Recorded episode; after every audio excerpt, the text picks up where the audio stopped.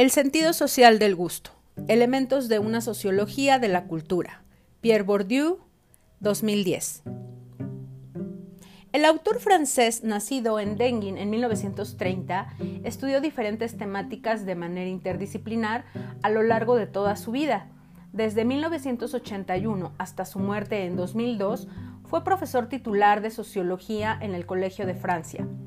Para lograr una mejor comprensión de su planteamiento, Bourdieu seleccionó y ordenó de manera muy atinada los 11 textos que conforman este ejemplar, provenientes de entrevistas, conferencias y artículos. Cada uno se enfoca particularmente en un aspecto del mercado de los bienes culturales. El objetivo principal de este libro es mostrar cómo funciona el campo artístico y sus problemáticas, haciendo hincapié en que las obras de arte son como otros objetos sociales, que su purificación con respecto al mundo cotidiano es básicamente el producto de las relaciones del universo social, donde se producen, se distribuyen, se consumen y se genera la creencia de su valor. El libro contiene una introducción realizada por la traductora Alicia Gutiérrez, donde pretende aclarar las nociones centrales que fundamentan la sociología de la cultura. Esta es desarrollada por el autor desde lo que él denomina estructuralismo constructivista. Campo, capital, ilusión, creencia, hábitus, estrategia, etc. Son retomadas en la introducción para que el lector recuerde que la relación dialéctica entre ellas permite explicar y comprender los distintos ámbitos de la realidad social, la artística en nuestro caso, una realidad sumamente compleja. El primer texto, Cuestiones sobre el arte a partir de una escuela de arte cuestionada, recoge una conferencia dictada en la Escuela de Bellas Artes de Nimes en 1999. Bourdieu trata de mantener un diálogo con los estudiantes acerca de la situación de incomprensión que sufre esa escuela, respondiendo a preguntas como ¿cuál es la diferencia entre un aprendiz de artista o un artista y un ciudadano común? ¿Quién tiene derecho a juzgar en materia de arte? ¿Qué es un artista? ¿Existe una mirada sensible a priori, entre otras? El sociólogo francés apunta que el campo, en este caso el artístico, tiene una autonomía con formas específicas que no existen necesariamente en otros campos, como las luchas de acumulación de capital simbólico. De este modo, el artista y el valor del artista lo hace el campo y el valor de la obra lo hace el juego en el que participa el agente, condicionado por las disposiciones, esquemas y trayectorias, es decir, por el hábitus y la ilusión. Los museos y su público es el segundo escrito de este compendio. Por medio de estudios estadísticos, el autor revela que el acceso a las obras culturales es un privilegio de la clase culta. Indica que la mayoría de los museos tiene dos clases de públicos, uno local, conformado por individuos de clases bajas, y uno de turistas de clases medias y altas demuestra a través de la relación entre la instrucción educativa y la frecuentación de los museos que solo la escuela puede crear o desarrollar la aspiración a la cultura. También habla sobre las personas desplazadas debido a la inaccesibilidad de las obras por su naturaleza y montaje, y expone aspectos y consecuencias a tomar en cuenta por el aumento en la frecuentación de los museos. El tercer artículo se denomina El campesino y la fotografía, escrito por Pierre Bourdieu y su esposa Marie-Claire Bourdieu. La fotografía en la sociedad campesina es comprendida como un medio para eternizar y solemnizar momentos sociales importantes, en los que se reafirma la unidad del grupo, particularmente para fijar conductas socialmente aprobadas y regladas, mostrando lo que el grupo espera dar de sí en cuanto a grupo, acentuando los roles sociales de las personas que los conforman. Así como fue muy bien aceptada en la comunidad campesina como consagración de los rituales sociales, la fotografía fue rechazada en cuanto práctica por aficionados miembros de la burguesía aldeana, considerándose un lujo, una expresión de distinción, singularización y humillación a los otros, una innovación que amenaza la moral campesina. La supuesta tolerancia del campesino hacia el uso de cámaras fotográficas por parte de los turistas extranjeros y ciudadanos auténticos, dice mucho más sobre sus valores que su rechazo hacia los aficionados. La tolerancia es una forma de rechazar identificarse con esos individuos. En el cuarto capítulo del libro, el autor aborda la sociología de la percepción estética. Según él, en la observación de las obras de arte pueden existir dos tipos de percepciones, la propiamente artística y la que no se diferencia de la que se aplica en la vida cotidiana a los objetos cotidianos. Bourdieu explica que las percepciones son producto de una historia particular en una sociedad particular. Por lo tanto, la intención del individuo que observa la obra es el producto de las normas y convenciones sociales. Estas definen la frontera incierta y cambiante entre los objetos técnicos y los objetos de arte. La acción pedagógica viene a ser legitimadora de las intenciones o gustos sobre las obras, como generando a su vez la necesidad de crearlos y la manera adecuada de satisfacer esta necesidad, inculcando códigos para descifrar los productos artísticos. Pero esos códigos han de, han de ser sentidos como algo natural, como el don del buen gusto, de ver, sentir, valorar o rechazar piezas, ocultando así todo lo arbitrario que hay en tales códigos. Así, una estética que otorga el peso a la percepción en vez de dárselo a la cosa percibida, proporciona recursos inagotables para la búsqueda de la distinción, que es el objetivo central del campo de producción restringida. Solo existe obra de arte para aquel que posee los medios para apropiársela mediante el desciframiento.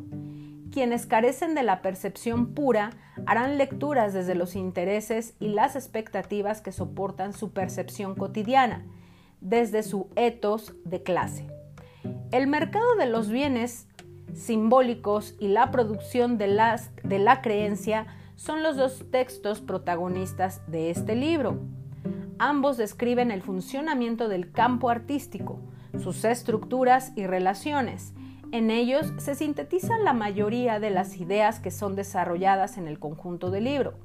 El autor revela los componentes del mercado, el campo de producción restringida, el campo de gran producción, el campo de instancias de producción y de conservación y el gran público, descubre las relaciones que se mantienen en esa estructura conformada por los campos, las posiciones, la toma de esas posiciones entre los agentes, la negación de la economía, el círculo de creencia alrededor del creador, los sacrilegios rituales, el desconocimiento colectivo, el juego de espejos, entre otros aspectos del campo artístico.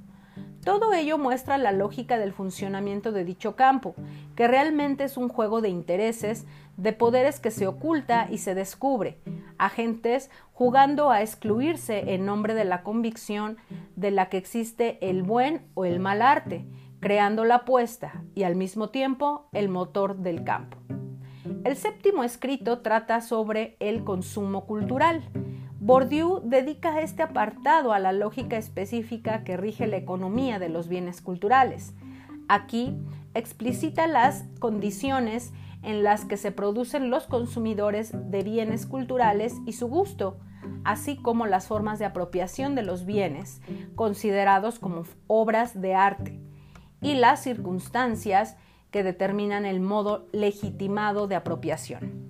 El capítulo siguiente, titulado La génesis social de la mirada, se centra en el tema de la interpretación de las obras de arte, el conocimiento de las condiciones y condicionamientos propiamente históricos, de los placeres de una mirada, como la del 480, periodo que utiliza el autor para sus explicaciones, puede conducir a la constitución del principio invariante de la satisfacción, satisfacción estética un encuentro entre un hábitus histórico y el mundo histórico que lo rodea y que habita. Por este hábitus, la experiencia estética se convierte en un asunto de sentido y sentimiento, y no de desciframiento y razonamiento, porque la dialéctica entre el acto constituyente y el objeto se establece en un nivel preconsciente y prereflexivo de las prácticas generadas por la relación entre el hábitus y el mundo. Sobre el relativismo cultural es el noveno texto constituido sobre la base de notas de trabajo para una entrevista sobre la distinción. Bourdieu trata de responder a la pregunta de si hay algo intrínseco que hace la superioridad del gran arte. Comienza aclarando que siempre ha elegido no responder a ese problema, que todo su trabajo no había servido para nada si les deja una puerta de salida a los intelectuales, y que en general quien se hace esa pregunta solo quiere, solo quiere ver reforzada su creencia. Habla sobre lo universal en la cultura, según Durkheim, y sobre los gustos, la condición acumulativa histórica de las obras, el objetivo liberador de la sociología de la cultura y por último sobre el gusto como producto histórico y su monopolización.